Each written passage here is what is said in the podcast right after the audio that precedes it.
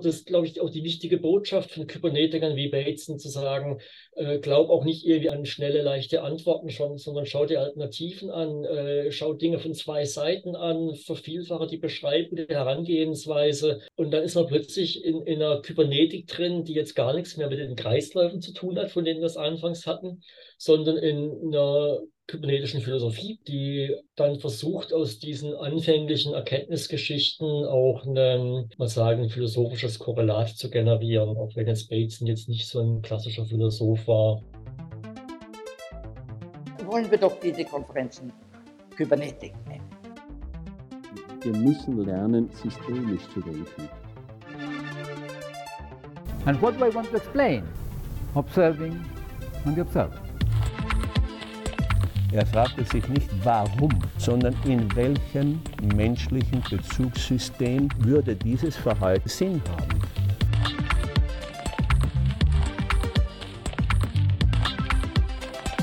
Hallo und herzlich willkommen zu Cybernetics of Cybernetics. Das ist dein Podcast zu Kybernetik zweiter Ordnung und systemischer Theorie. Hallo und herzlich willkommen zurück oder auch herzlich willkommen, wenn du neu dabei bist und meinen Podcast zum ersten Mal hörst. Ich bin Lina Nagel, Kybernetik-begeisterte Sozialwissenschaftlerin und in dieser Folge hören wir uns den zweiten Teil meines Gesprächs mit dem Bateson-Experten und Kenner systemischer Theorie Wolfram Lutherer an. Wir schauen uns weitere von Batesons Konzepten an und ich hatte beim letzten Mal ja schon erwähnt, dass es mir ein Anliegen ist, auf Gregory Batesons Werk aufmerksam zu machen. Heute bin ich auf ein schönes Zitat von Tom Levold gestoßen, das ich zum Einstieg gerne einmal vorlesen möchte. Und zwar entstammt es einer Rezension von ihm zu Batesons Hauptwerk Ökologie des Geistes. Und er beschreibt darin, wie es ihm beim erneuten Lesen für die Rezension genauso ergangen ist wieder wie damals, als er das Buch zum ersten Mal gelesen hat. Und zwar so, dass er sich schnell festliest und von der Art der Gedankenführung noch genauso fasziniert ist wie damals. Er fährt fort, die Aufsätze, die ja zum Teil über 70 Jahre alt sind, weisen immer noch eine unglaubliche Frische im Stil und in der Argumentation auf, die die inhaltlich und zeitlich weit auseinanderliegenden Arbeiten aufs Beste miteinander verknüpft.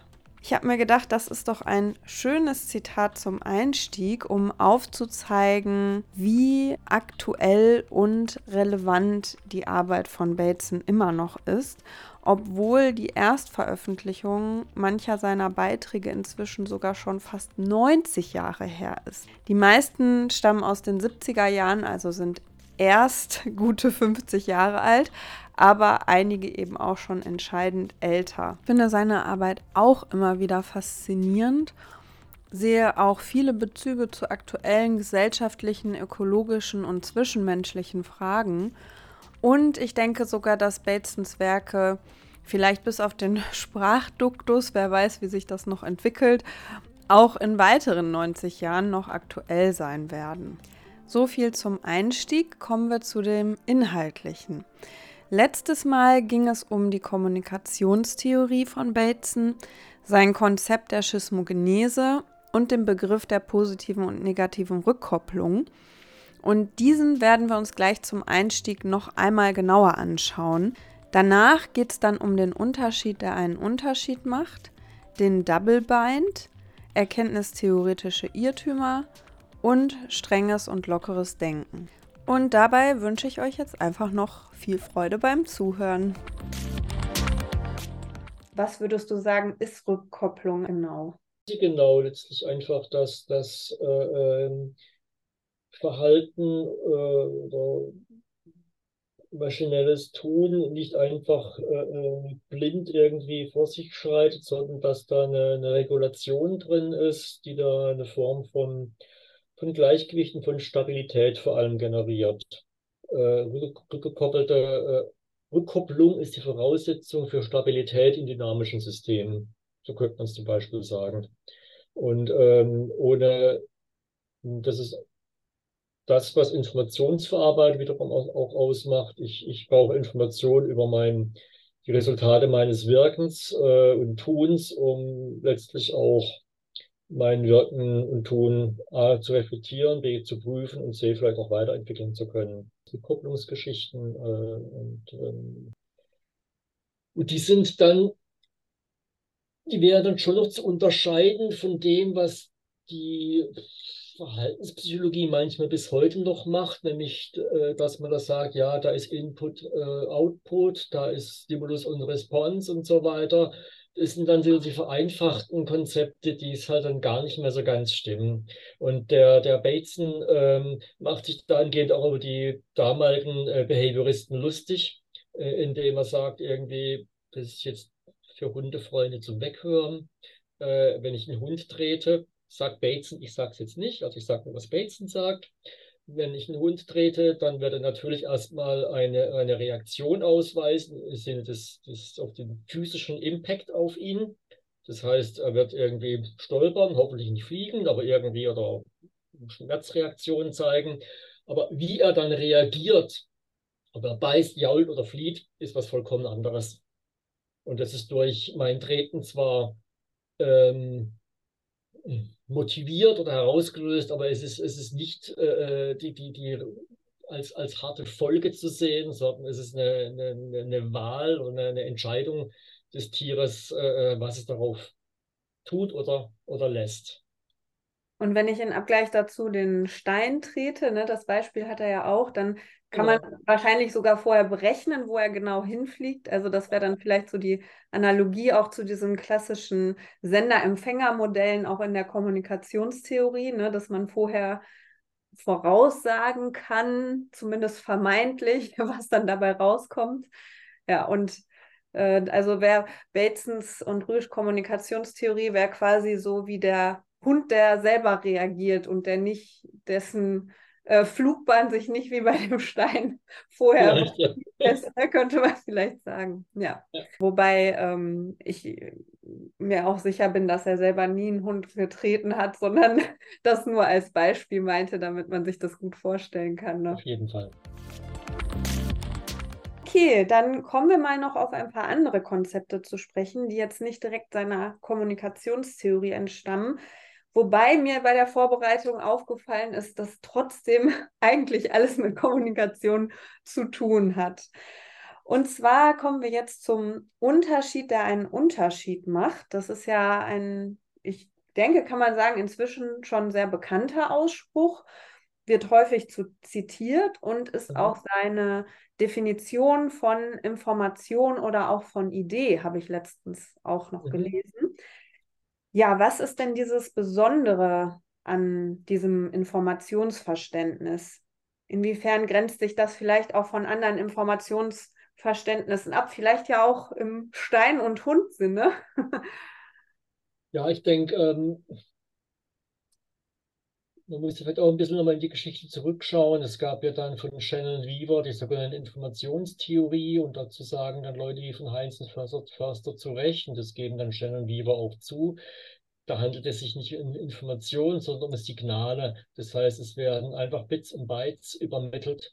Und ähm, das, das Lustige ist ja, wenn wir jetzt einen, einen Fernseher haben, der rauscht, äh, ähm, also einfach ganz viele verschiedene Pixel hat, ist der Signalgehalt äh, maximal. Äh, ich kann das nicht mehr komprimieren. Es ist unglaublich viel verschiedene Informationen in Anführungszeichen da. Aber ich kann nichts erkennen, aus dass es rauscht, habe ich auch erkannt. Aber wenn sich dieses Rauschen vielleicht zu zwei, drei Worten verdichtet, dann kann ich sagen, oh, da ist jetzt was da, das macht für mich jetzt einen Unterschied. Ähm, und dann sieht man, dass diese Signalwege und das Informationswege was Verschiedenes sind. Und später kamen ja auch dann Leute wie Maturana, die sagten, äh, oder auch Förster, äh, dass äh, Bateson letztlich auch, dass äh, ähm, an unseren Sinnesorganen findet ja eine Umwandlung statt. Äh, hören, berühren, riechen, schmecken, das sind alles dann Umwandlungsgeschichten. Unterschiede, äh, die erstmal sensorisch da sind, äh, die verarbeitet werden und äh, wir, unser Hirn, wir machen wir selektieren hier nochmal und wir wählen dann das aus, äh, was uns interessiert, äh, wo wir einen Bias draufsetzen. Ähm, und das heißt wiederum, dass wir aus dem beliebig vielen, was uns gerade angeboten wird, ähm, irgendwas auswählen. Es gibt in der, der Therapeutenszene gibt's ein ganz, ganz lustiges Video. Äh, da wird den das, das, äh, Teilnehmern eingebläut, da ist die Interaktion zwischen zwei Menschen, sie müssen das und das und das und das beachten und so. Und dann sind alle ganz eifrig am, am, am Rumüberlegen, ja, was haben wir alles beobachtet? Und dann fragt irgendwann äh, dann der, der das, das, das Spielchen dann initiiert hat, also ist ein Film gezeigt worden, Uh, ja, und wer von Ihnen hat einen Gorilla gesehen, der durchs Bild gelaufen ist? Und dann sind die Leute ganz betroffen und die meisten haben den nicht gesehen. Dann schauen sie den Film nochmal an und sehen tatsächlich, wer vorne zwei Leute wild Party machen, läuft mit einem Gorilla durch. Und ähm, haben den komplett ausgeblendet. Und das heißt, äh, wir, wir machen Unterschiede, wir generieren Unterschiede, äh, wir nehmen Dinge wahr und äh, das im Guten wie im Schlechten. Das ist das, was ich am Anfang ja schon versuchte zu sagen mit Klimakatastrophe. Welche Unterschiede sind wir bereit wahrzunehmen äh, und etwas daraus zu machen und äh, vielleicht auch Konsequenzen zu akzeptieren. Jetzt muss ich gerade dran denken, ich muss jetzt ein klein bisschen ausholen, aber ich komme gleich. Ich habe ja auch gerade ein bisschen rumgeflogen. Ja, zu diesem Punkt mit der Information. Ich komme da gleich wieder hin zurück. Ähm, ich habe nämlich heute Morgen für meine Dissertation mich mit unterschiedlichen Definitionen von Kybernetik nochmal befasst. Und da ist mir aufgefallen, dass ich gar nicht weiß, wie Bateson, also ob er jemals Kybernetik äh, definiert hat. Und ich habe mir auch in deinem äh, Buch, was ja deine Dissertation war, im, da gibt es ja so ein äh, Sachregister, was ich übrigens super praktisch finde. Da schaue ich ständig rein, um, um dann nach bestimmten Begriffen zu suchen.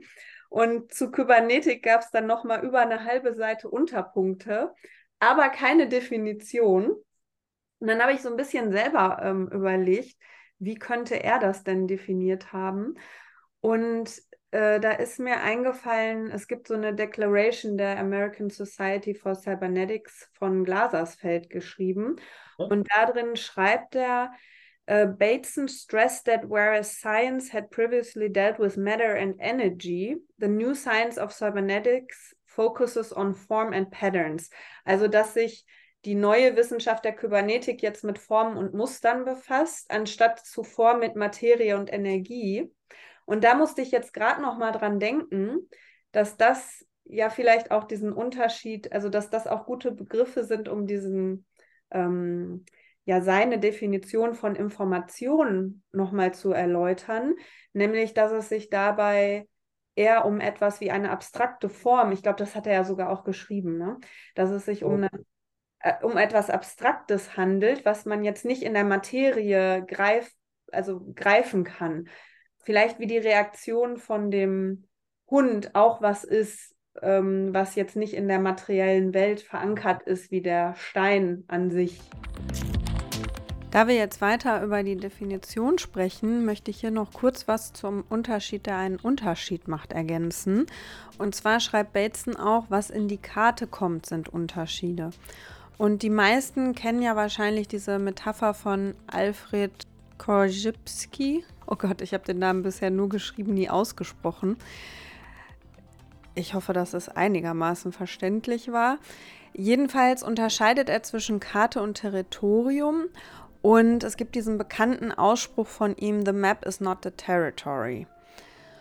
Und Bateson bringt als Beispiele dafür einen Unterschied in der Höhe, der Vegetation, der Bevölkerungsstruktur, der Oberfläche. Also alles, was wir so wahrnehmen können in der Welt, kann zu einem Unterschied werden, der bei uns einen Unterschied macht, also eine, zu einer Information wird, die weiterverarbeitet wird. Bateson unterscheidet auch zwischen zwei Welten, die ich hier ganz hilfreich zum weiteren Verständnis finde. Und zwar sagt er, dass es eine Welt des Lebendigen gibt, unter die würde aus dem Beispiel vorhin der Hund fallen und eine Welt des Unbelebten. Darunter würde der Stein aus dem Beispiel fallen. Und in der Welt des Lebendigen ist es so, dass Unterschiede Ursachen sein können. In der anderen, in der physikalischen Welt des Unbelebten, sind das Kräfte und Wirkungen, die Ursachen sein können. Ja, das heißt, in der Welt des Lebendigen können auch Dinge, die nicht sind, eine Ursache sein. Also auch etwas, was nicht ist, kann ja einen Unterschied machen. Ein Beispiel dafür, das er auch selber bringt, ist ein Brief, der nicht geschrieben wird. Entscheidend dabei ist natürlich, dass er erwartet oder erhofft wurde. Dann kann er einen Unterschied machen, auch wenn er gar nicht existiert. Es geht also darum, was in die Wahrnehmung gelangt und das, was in die Wahrnehmung gelangt, macht eben einen Unterschied dadurch, dass es wahrgenommen wird. Und insofern versteht Bateson eben einen Unterschied, der einen Unterschied macht, als eine Information. Und Information eben nicht als etwas Materielles, was man in der Welt greifen kann, sondern als etwas Abstraktes. Ich glaube, die da, wo Bates einer Definition der Kybernetik am nächsten kommt, ist in einem Aufsatz über Ökologie des Geistes, da heißt, glaube ich, negative Erklärung. Und äh, da sagt er, es geht um vermiedene Alternativen. Und ähm, mein Lieblingsbeispiel ist immer äh, aus dem Straßenverkehr. Und das äh, eben, also ich wohne im, nahe zur französischen Grenze. Und äh, in Frankreich, in Deutschland hat man, hat man verschiedene Schilderphilosophien ähm, wir haben diese, diese blauen Zeichen, du musst jetzt rechts abbiegen oder du musst geradeaus oder rechts abbiegen und dann ist es klar, links geht nicht. Mhm. Ähm, dieses Zeichen findet man in Frankreich verhältnismäßig selten. Äh, die schreiben, ja, du darfst nicht links abbiegen. Mhm. Und wenn vor dir eine Mauer ist, wirst du es ja wohl sehen, dass es eine Mauer ist. Aber ich musste jetzt nicht gebieten, rechts abzubiegen. Und das heißt, die, die Franzosen sagen jetzt im kybernetischen Sinne, diese Alternative ist schlecht, mach doch, was du willst. Äh, und wir sagen aber, da geht's lang. Äh, das ist eine relativ unkybernetische Weise, äh, mit umzugehen. Und die, die wichtige Sache für Bates ist dann dahingehend, dass er sagt, ja, was sind eigentlich Alternativen? Äh, ähm, und das ist auch, das glaube ich, auch die wichtige Botschaft von Kybernetikern wie Bateson zu sagen, äh, glaub auch nicht irgendwie an, an, an, an schnelle, leichte Antworten schon, sondern schau dir Alternativen an, äh, schau Dinge von zwei Seiten an, vervielfache die Beschreibung, die Herangehensweise.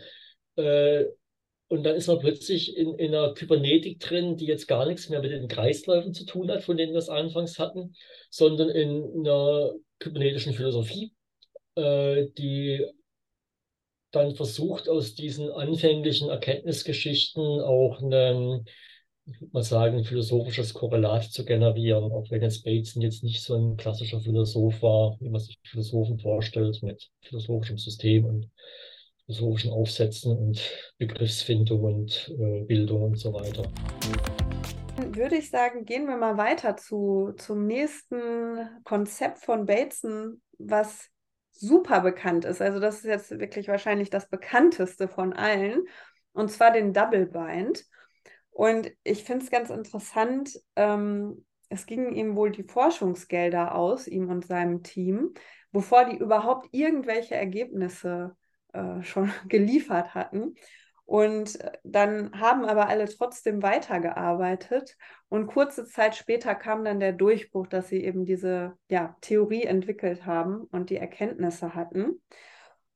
Und das fand ich auch einfach interessant, dass er anscheinend äh, öfter so längere Phasen hatte, wo er gar nichts rausbekommen hat. Das ist ja jetzt rückblickend, wenn man das liest, dann denkt, also mir geht es so, dann denke ich immer so, oh wow, ne? So, mhm. und dann so auf den Punkt gebracht ähm, finde ich einfach ganz spannend auch so zu wissen und dass er das selber auch, äh, er erwähnt das ja auch selber immer wieder.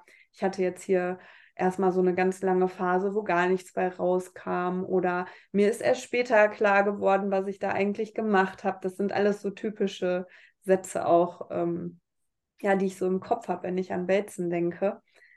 Ich denke, was du jetzt ansprichst, so diese Phasen, das schimmert manchmal so ein bisschen durch. Ähm, es gibt einen Erkläransatz dazu, wo nämlich nicht weiß, wie weit er trifft, mhm. äh, der äh, darauf Bezug nimmt. Bateson hat im Zweiten Weltkrieg als eigentlich Engländer, aber dann doch für die Amerikaner in der psychologischen Kriegsführung in Südostasien mitgearbeitet. Und ähm, was, da, was er da genau gemacht hat und was da genau passiert ist, was er da genau erlebt hat, ähm, das ist im, weiß nicht, im Dunkel der amerikanischen Archive oder andere Archive, keine Ahnung.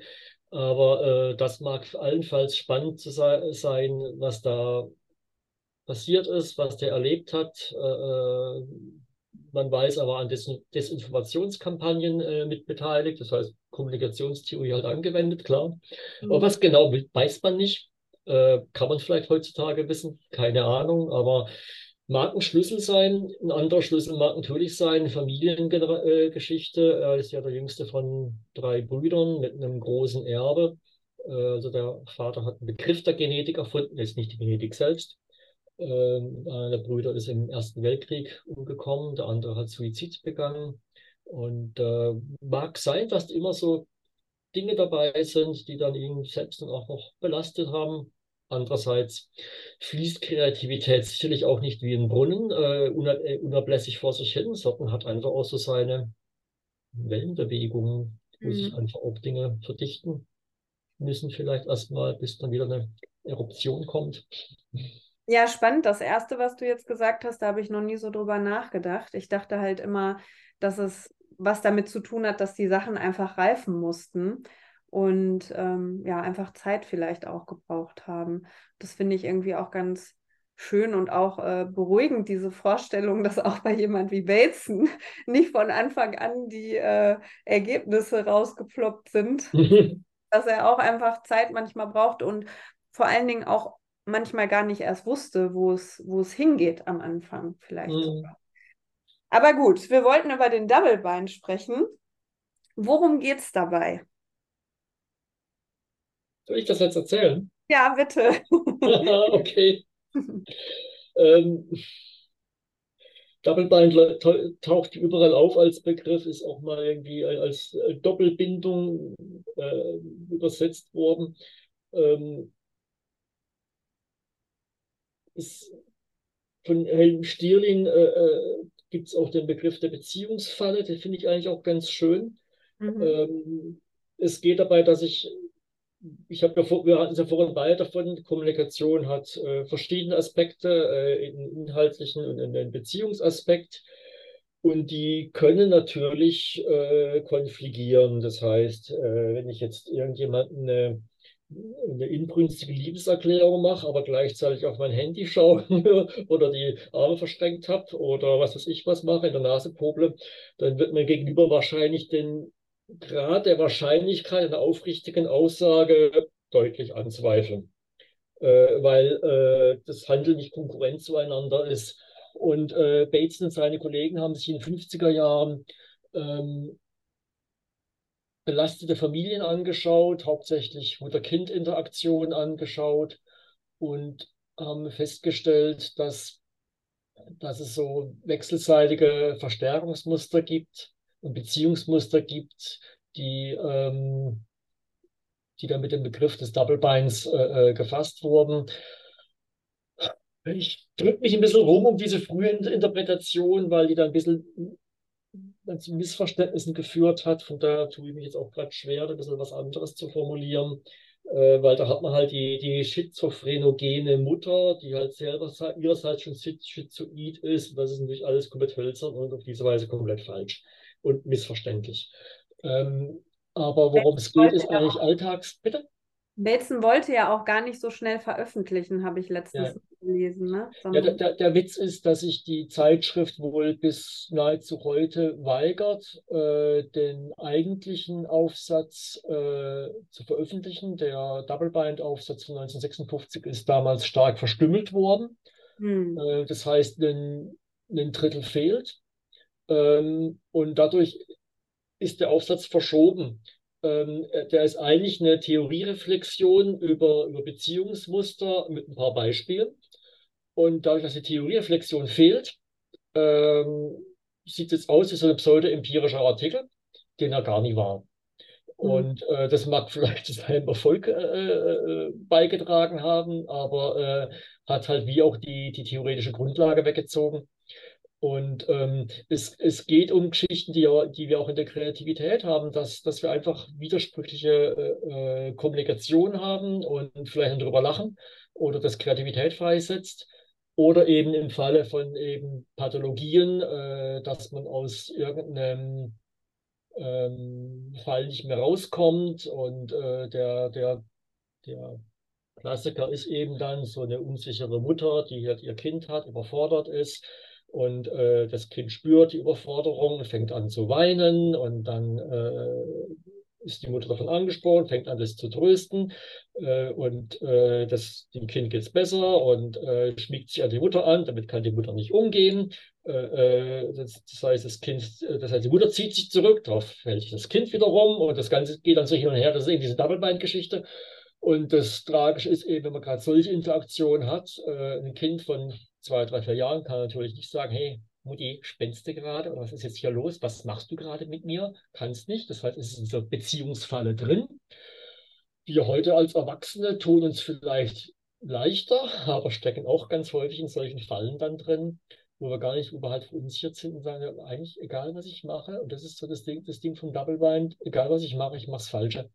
Hm. Und ähm, das ist dann die Tragik davon.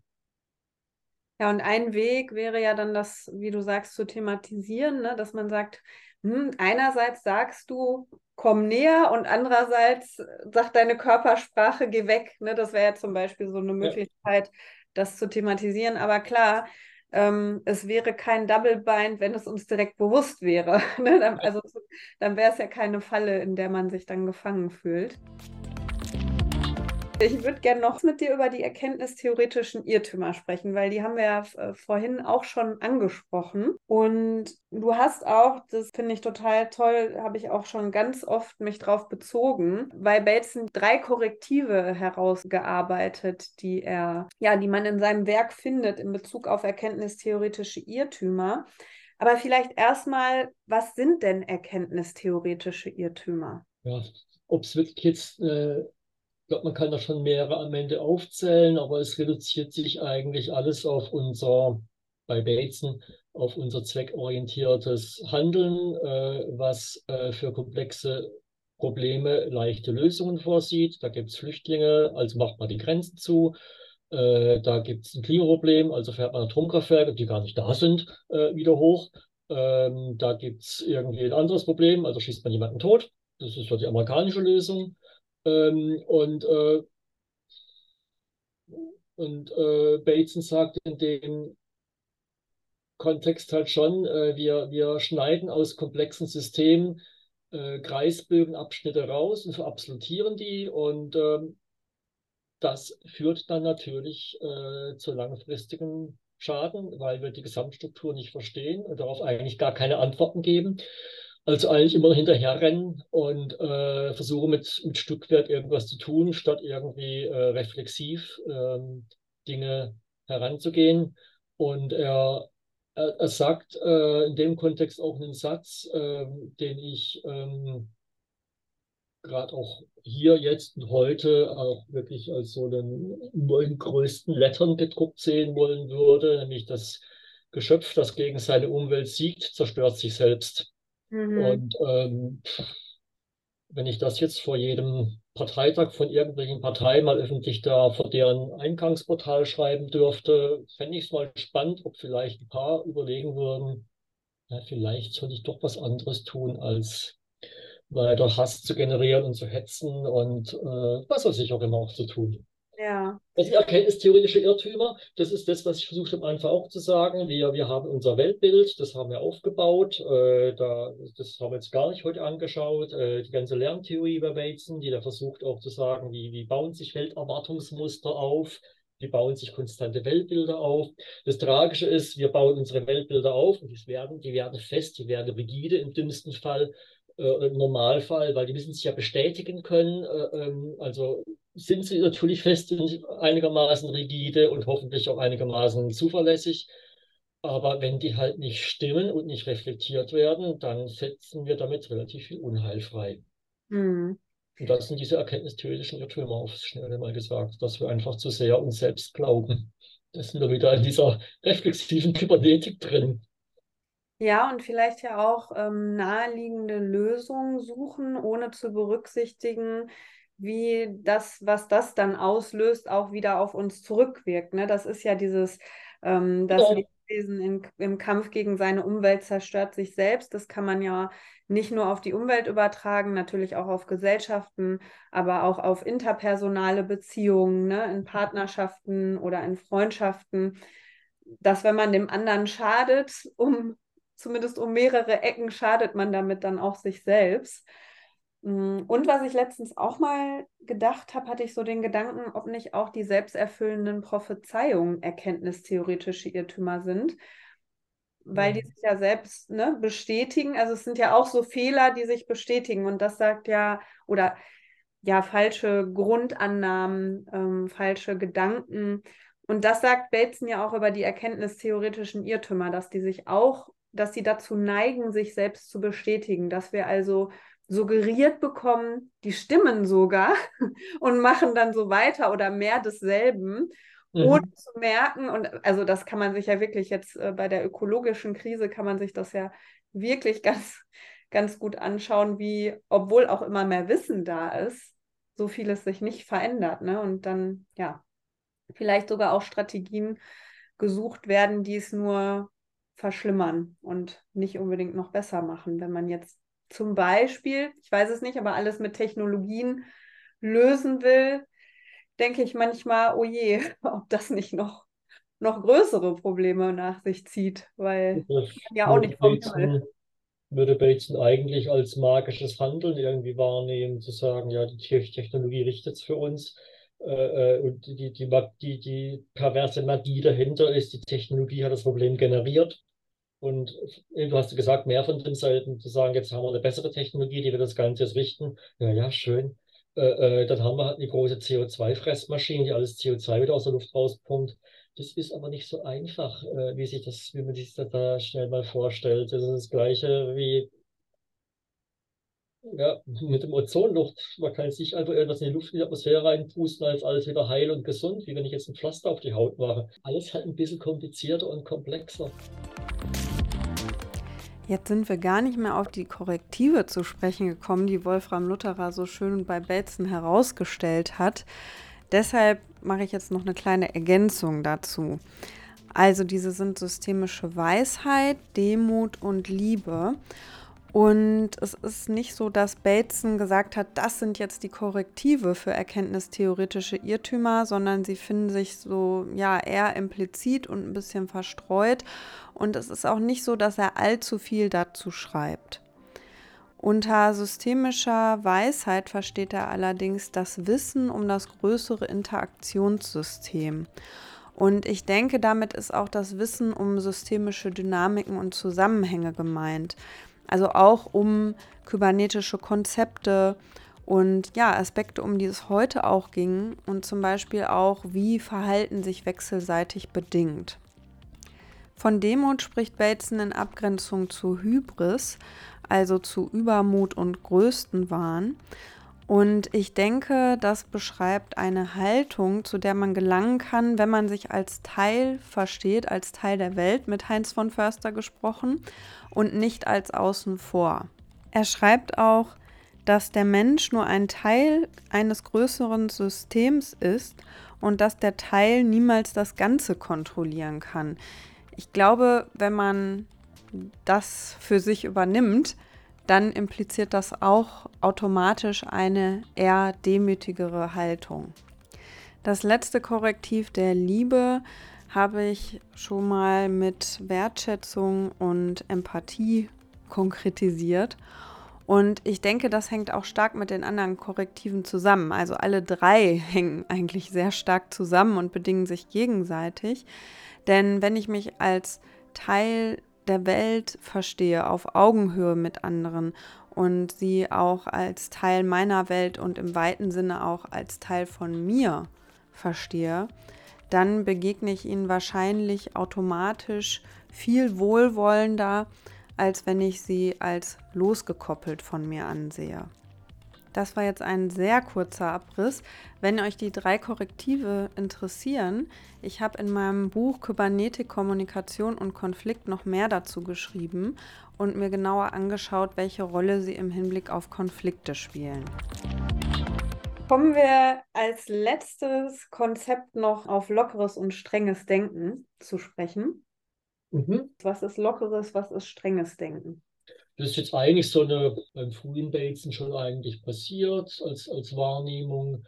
Das ist eigentlich eine wissenschaftstheoretische äh, Wendung, dass er versucht, den Erkenntnisprozess äh, zu reflektieren und sagt, eigentlich ist es so, dass man vielleicht Phasen braucht, da spinnt man mal halt mal rum, da hat man halt Arbeitshypothesen, wir hatten es gerade von magischem Denken, da habe ich vielleicht die Arbeitshypothese schwarze Katzen, die mir einen Weg kreuzen, könnten Unheil bringen.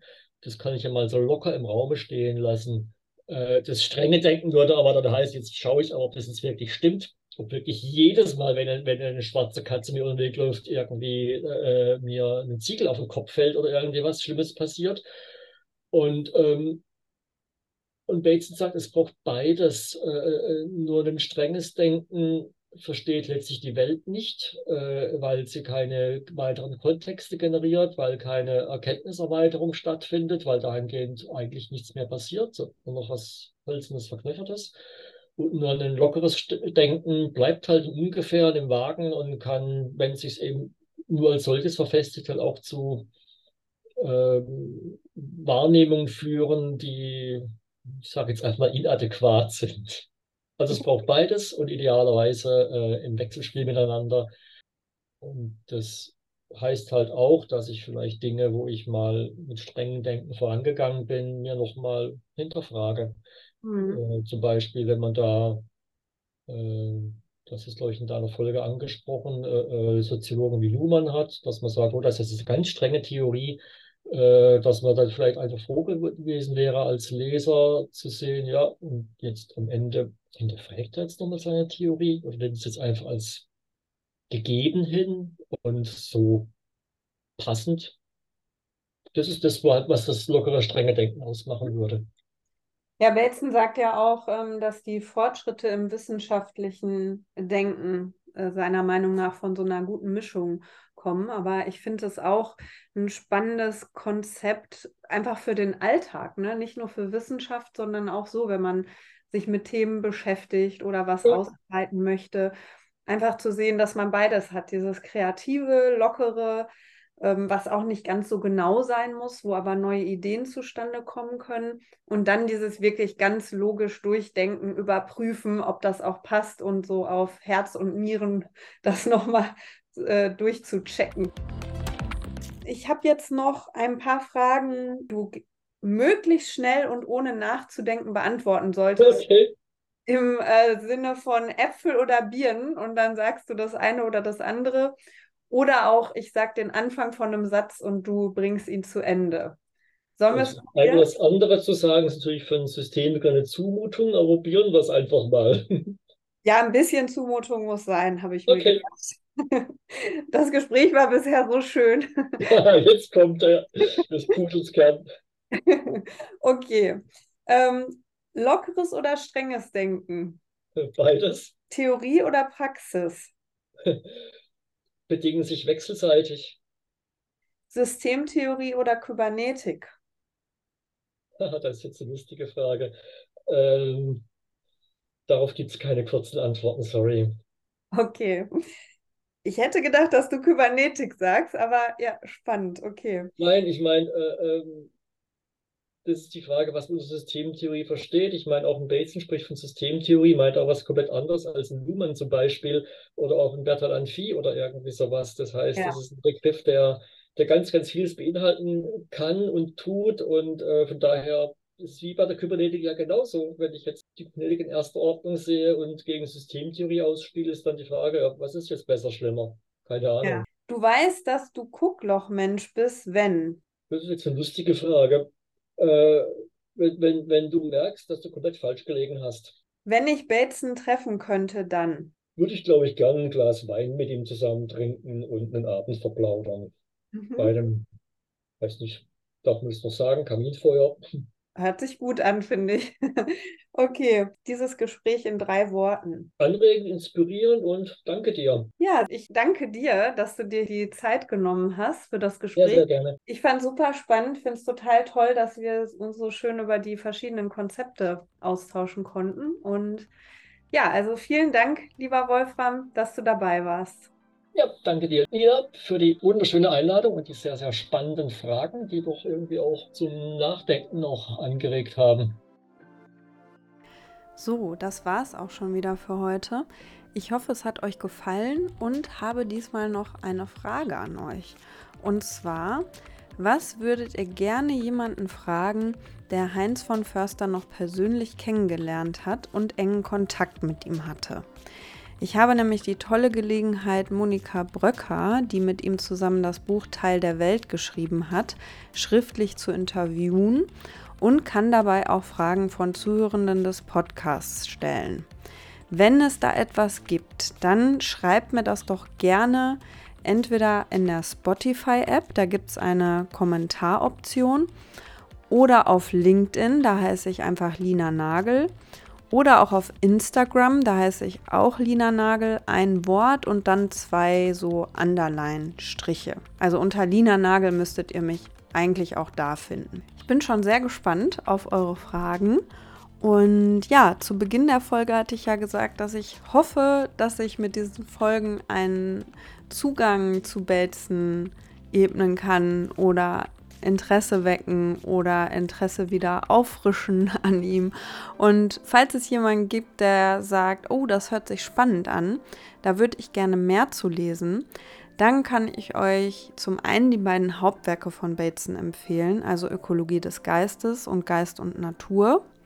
Und dann noch die Dissertation von Wolfram Lutherer. Die fand ich selbst total hilfreich, als ich angefangen habe, mich mit Bateson auseinanderzusetzen. Und auch heute noch schaue ich darin ja oft etwas nach. Denn Wolfram hat wirklich das gesamte Werk von Bateson analysiert und sehr differenziert rezipiert und immer wieder auch im Kontext dessen, was über Batesons Leben bekannt ist, verortet. Ich verlinke euch außerdem auch seine Website, da kann man auch einige Texte von ihm zum Download finden. Außerdem hat er auch eine Einführung in Batesons Denken geschrieben, die ist etwas kompakter als das andere Buch und eignet sich, denke ich, auch besonders gut für den Einstieg. Weiterhin kann ich euch zum Einstieg auch zwei Rezensionen empfehlen. Und zwar eine von Kurt Ludewig und eine von Tom Lewold zur Ökologie des Geistes. Die verlinke ich euch auch. Die sind im Kontext erschienen, kann man aber einfach als PDF downloaden. Und aus der von Tom Lewold stammt auch das Zitat, das ich zu Beginn vorgelesen hatte. Und zu guter Letzt verlinke ich euch auch noch mein Buch in den Shownotes. Darin habe ich die Ideen von Bateson und die kybernetischen Konzepte im Hinblick auf Konflikte herangezogen und denke auch, dass sie anhand dieses Gegenstandes sehr gut verständlich und anschaulich werden. Wer bis jetzt noch zugehört hat, der erfährt jetzt auch noch, wen ich das nächste Mal zu Gast habe. Und zwar ist es Rudi Wimmer. Ich habe ihn gemeinsam mit meiner Kollegin Hanna Kramer interviewt und es geht darum, wie kybernetische Ideen für das Themenfeld Management, Organisation und Führung fruchtbar gemacht werden können. Der erste Teil des Gesprächs erscheint wie immer am 15. des Monats am 15. Februar. Bis dahin, macht's gut. Tschüss. Verstehen zu was der andere sagt. Und wenn es nicht versteht, dass er, liebe, bitte, liebe Gregory Bateson, sag doch noch einmal, was du da gemeint hast. Ich habe es nicht mitgekriegt. Er hat noch einmal gesagt, eine Paraphrase gemacht. So ist da ein unerhörtes Gespräch. Niemand hat von sich gesagt, ich werde denen zeigen, sondern ich werde hören, was der sagt.